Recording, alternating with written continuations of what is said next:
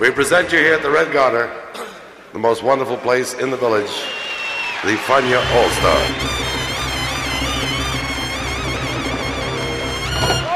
La hora faniática.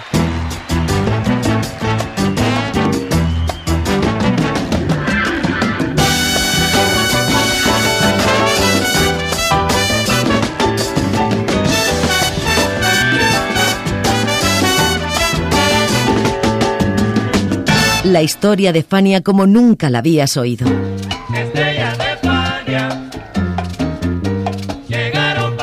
La sorprendente historia de Fania Records.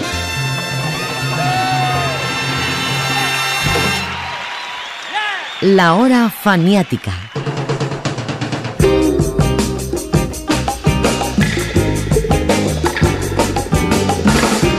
Suele suceder que hay encuentros que están destinados a darse.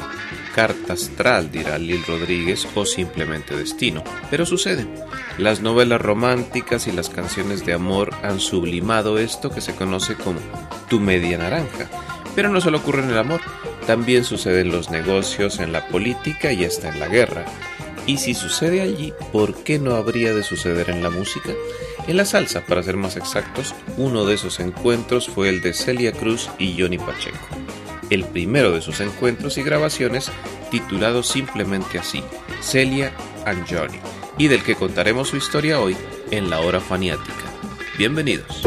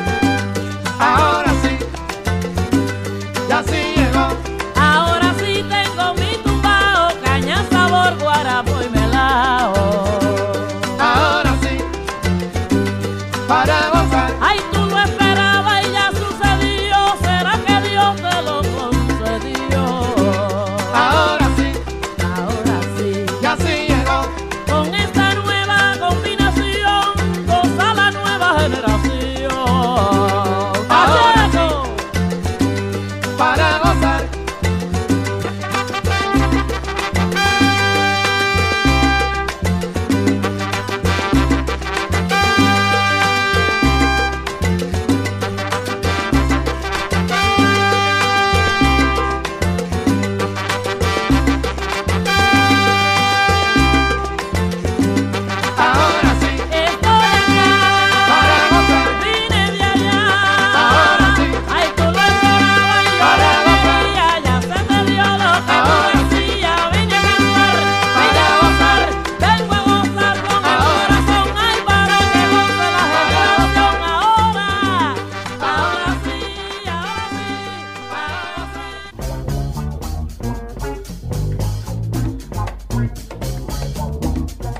Estamos en 1974, bueno, finales del 73 para ser exactos.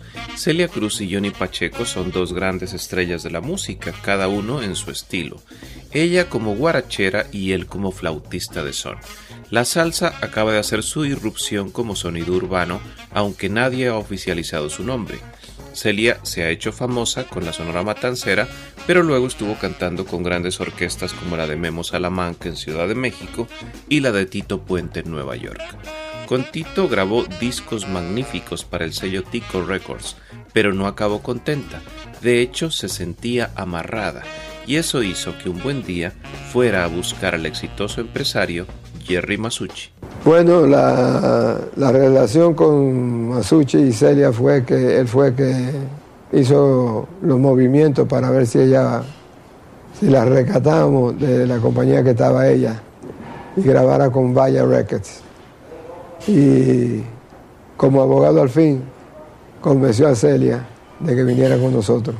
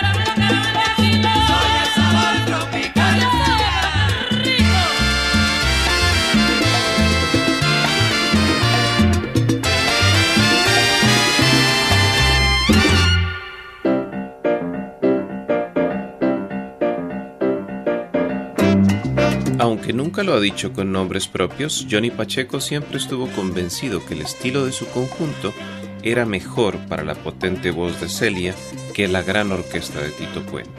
Sin embargo, gran parte de la genialidad de Celia estribaba en su versatilidad ante los formatos orquestales. Eso sí, Pacheco planeó todo a la perfección. Cuando Celia se presentó en mi oficina a hablar con, con Jerry Masucci, y él me dijo que ella me había escogido para hacer las grabaciones. Para mí fue un sueño logrado, porque hacían años que yo quería grabar con ella. Y se me logró, pero ya yo tenía la mentalidad para cómo acompañar a Celia. Porque Celia, mientras más sencilla es la música, mejor canta. Ella tenía una facilidad de llenar cualquier espacio cantando y no había necesidad de ahogarla con, los arreglos. Yo creo que mientras más sencillo uno hacía las cosas, mejor cantaba ella.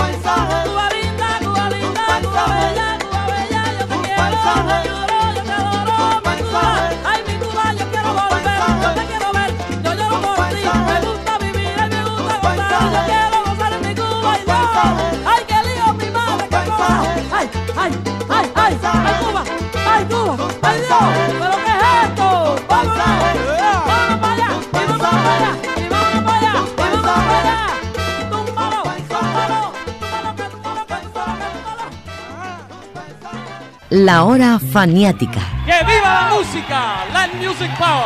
¡Yeah!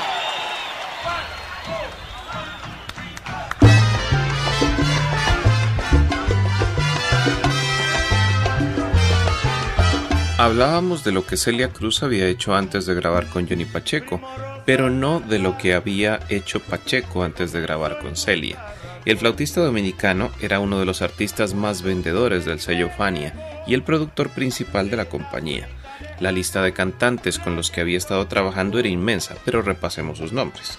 Elliot Romero, Rudy Calzado, Chivirico Dávila, Monguito el Único, Peter Conde Rodríguez, Caito Díaz, Alberto Valdés y Justo Betancourt. Tenía además dos discos en el mercado, tres de café y dos de azúcar vocalizado por el Conde, y un recopilatorio del sello alegre titulado había una vez, One Upon a Time, de su época como director de una charanga.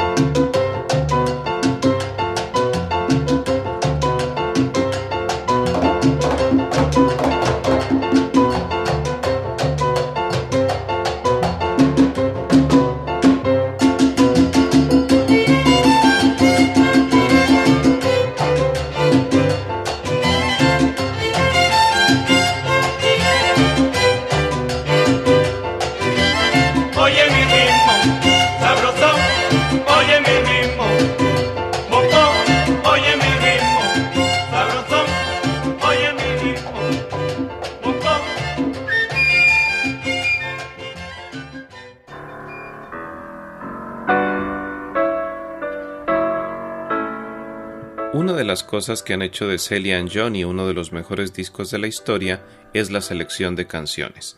Diez temas no son muchos temas, pero estaban bien escogidos, pues había bombas, sones y boleros, además de otros ritmos como el landó.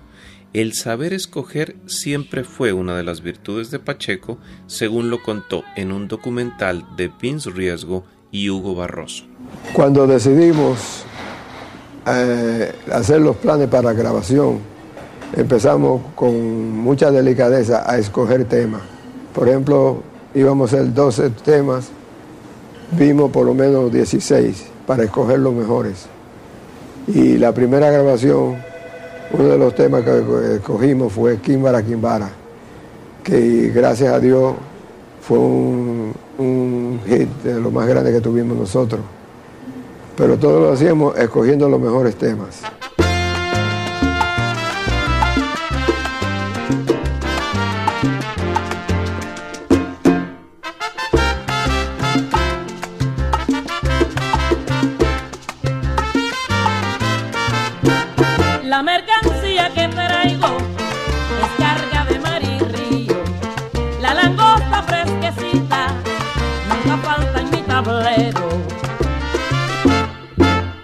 Porque tiene la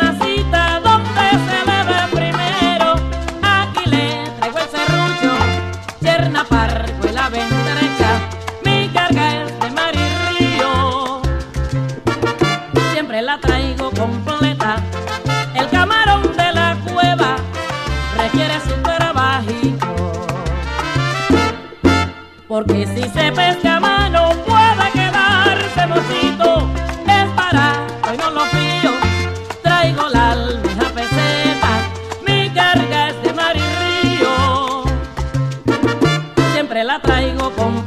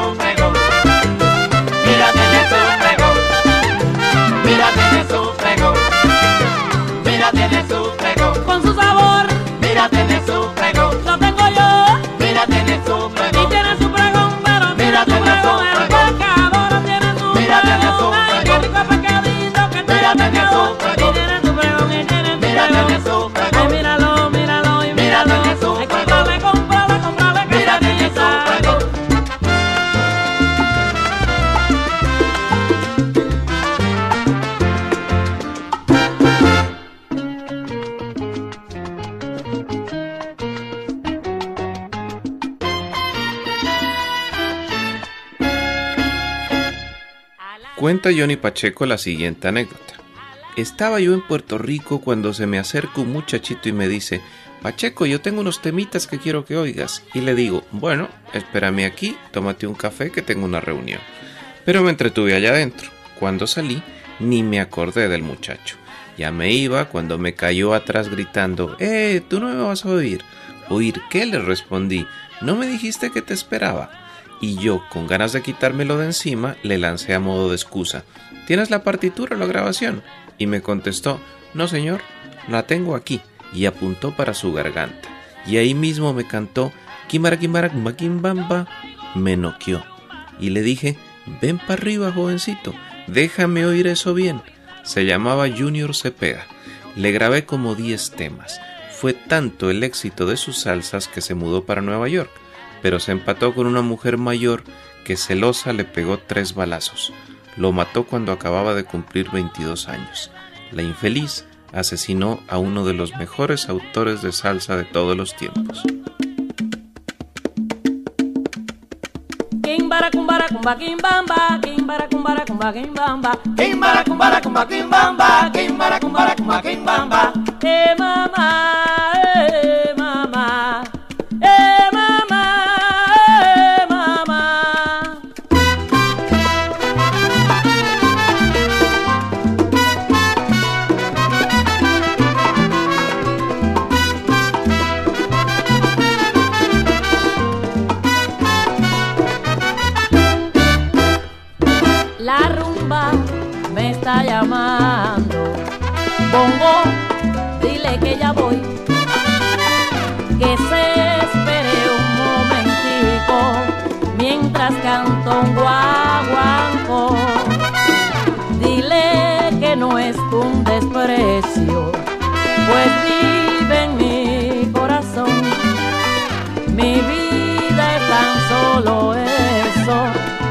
buena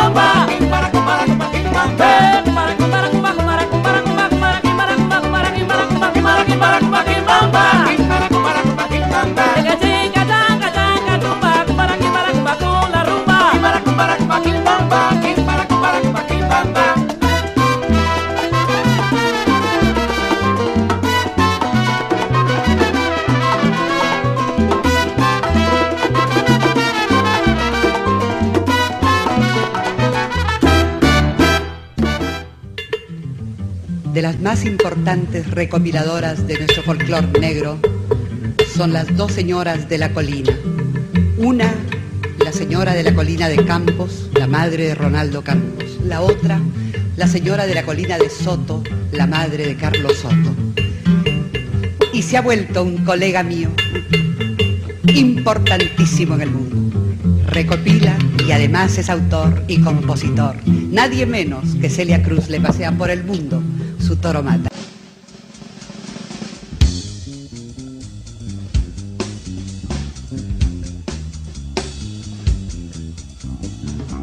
Toro Mata es un ritmo afro propio del Valle de Cañete, al sur de Lima, en la costa peruana. Hay varias canciones de Toro Mata, pero la más famosa es una que lleva el mismo nombre y fue compuesta por Carlos Soto de la Colina, Caitro Soto, en 1973, quien la grabó en tiempo de Landó con Fuga. Soto fue el cajonero de Chabuca Granda y quien le enseñó a tocar cajón a Paco de Lucía. Soto contó alguna vez lo siguiente: El Lapondé era un tambo al que se iba después de las corridas de toros. Era como un centro de recreación, una choza donde vendían comida, trago y se divertían. Y había como un corralón, no había plaza. Los negros se metían como todo espontáneo. Y una vez allí encontraron a un negro que se había venido de Acarí, una hacienda que está por Palpa.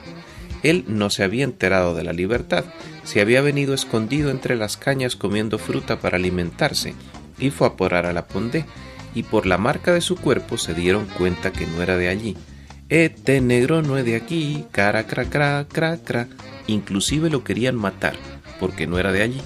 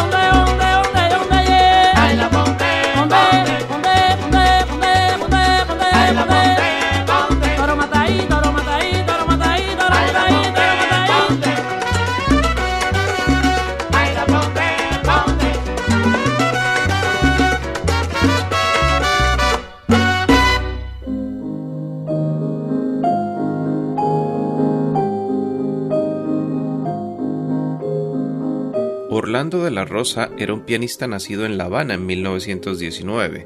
Tocaba desde los nueve años y siendo muy joven era llamado con frecuencia por Ernesto Lecuona para hacer unas suntuosas presentaciones sinfónicas con seis o doce pianos tocando a la vez. Cosas de Lecuona que le permitieron a De la Rosa darse a conocer en las noches cubanas y viajar a Estados Unidos para trabajar en radio, televisión y cine y hacer música de cabaret. Pero no descansaba. El problema es que no descansaba y se enfermó. Murió con 36 años en 1957, tras haber compuesto un montón de boleros tremendos. Ya sé que es mentira, cansancio, tu llegada, no vale la pena, mi corazón es para ti, nuestras vidas, esto es felicidad y vieja luna.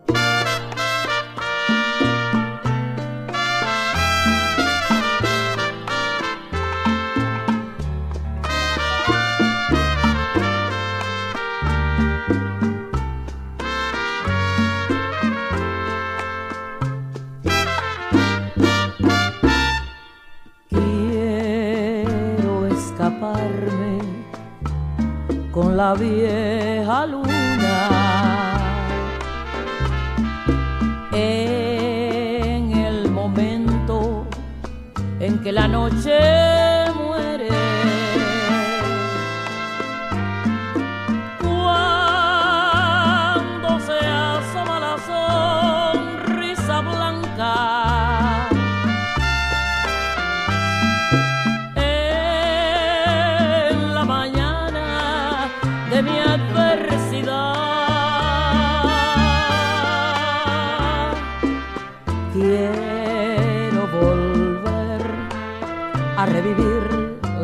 Noche. Porque la vieja luna volverá.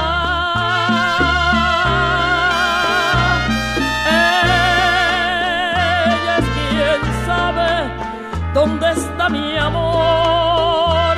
Ella sabe si es que lo perdí. Vieja luna que la noche Baba.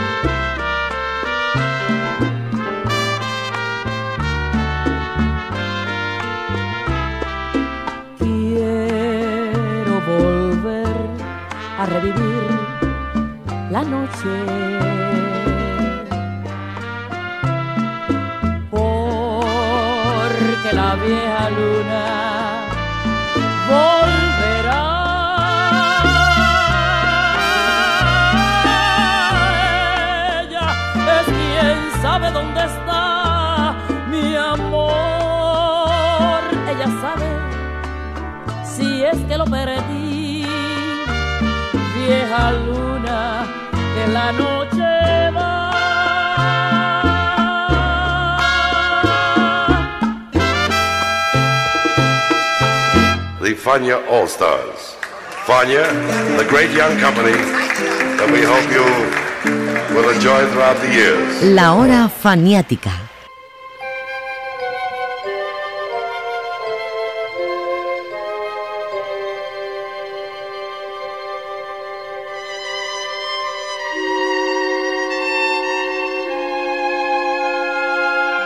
Rey Díaz Calvet, compositor de El Paso del Mulo, tenía una orquesta en La Habana en la época de Batista, orquesta muy popular por cierto. Él era compositor, pianista y director, y por su agrupación habían pasado muchos cantantes, antes que en 1955 lo contrataran para inaugurar un hotel que decían iba a ser el mejor de la ciudad. Normal. Batista había promulgado una ley ofreciendo incentivos fiscales a cualquiera que deseara construir hoteles, clubes nocturnos y casinos, y el Hotel Capri fue uno de los primeros en ser construido con 250 habitaciones. Su dueño era Santo Traficante de Tampa, Florida, y el casino lo operaba Santino Maselli, del Bronx, New York. El paso del mulo que antes grabaran los Jaivos, la Riverside y José Tequedor fue arreglado para Pacheco y Celia por Luis Ramírez.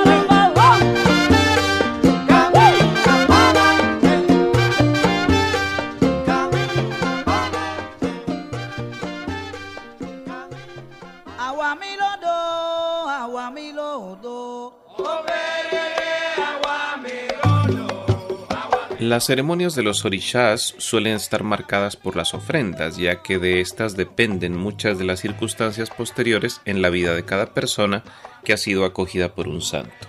El vestido entonces es fundamental porque es una manera de expresar tus intenciones y tu interior. Y allí entran los collares, que en la religión yoruba se denominan ides. Y estos, que suelen representar a los orichas más importantes del sistema religioso, son collares de cuentas. El ID sencillo, un solo hilo, cerrado con botón y realizado con cuentas de vidrio de colores lisos ensartadas con hilos de fibras naturales, algodón por ejemplo. El ID sirve para protegerse de los malos espíritus y las brujerías, tal cual lo escribió Tite Curet y lo cantó Celia Cruz.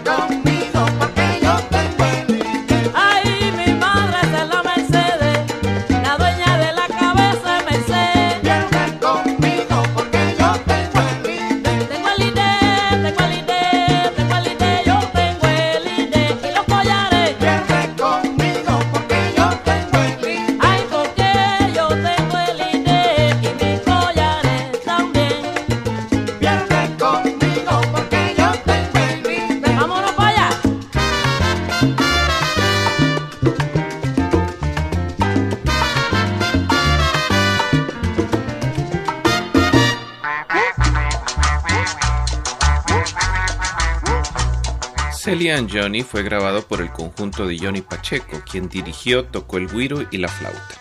Papo Luco en el piano, Johnny Rodríguez Jr. en las congas, Ralphi Marzana en los bongoes, Héctor Bomberito Zarzuela y Luis Perico Ortiz en las trompetas, Víctor Venegas en el bajo, Charlie Rodríguez en el 3. Ayudaron Ismael Quintana y Justo Betancourt.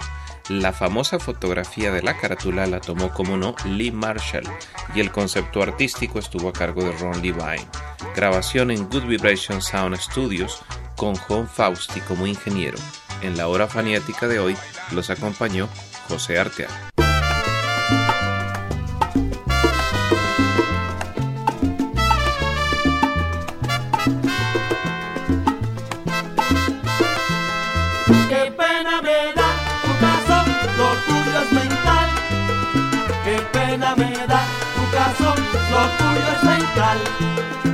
Decías que yo era tuya y de nadie más. Y solo en tu pensamiento tristeza me da. Publicabas en la prensa conquistas de amor. Pero a nadie ya convences, no tienes sabor.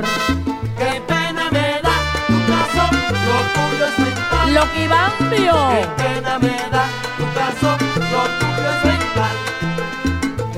Te las das de millonario doquiera que vas. Cuando hay que pagar las cuentas no lo haces jamás.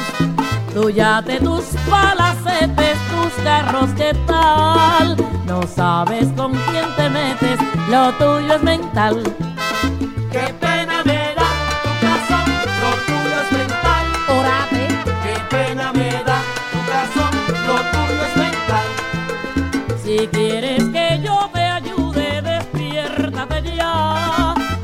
Olvida tus viajes raros, que eso no está en nada. Vete a ver con un psiquiatra a ver qué te da. De veras lo tuyo es grave, grave de verdad. Enajenado Qué mental. pena me da tu caso, lo tuyo es mental. Qué pena me da tu caso, lo tuyo es mental. Decías que yo era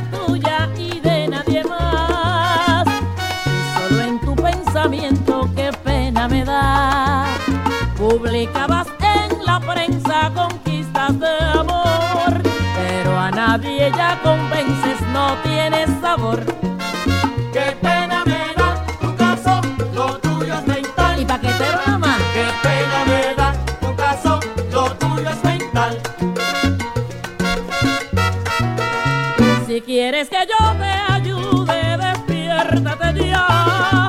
Olvida tus viajes raros, que eso Vete a ver con un psiquiatra a ver qué te va. De veras lo tuyo es grave,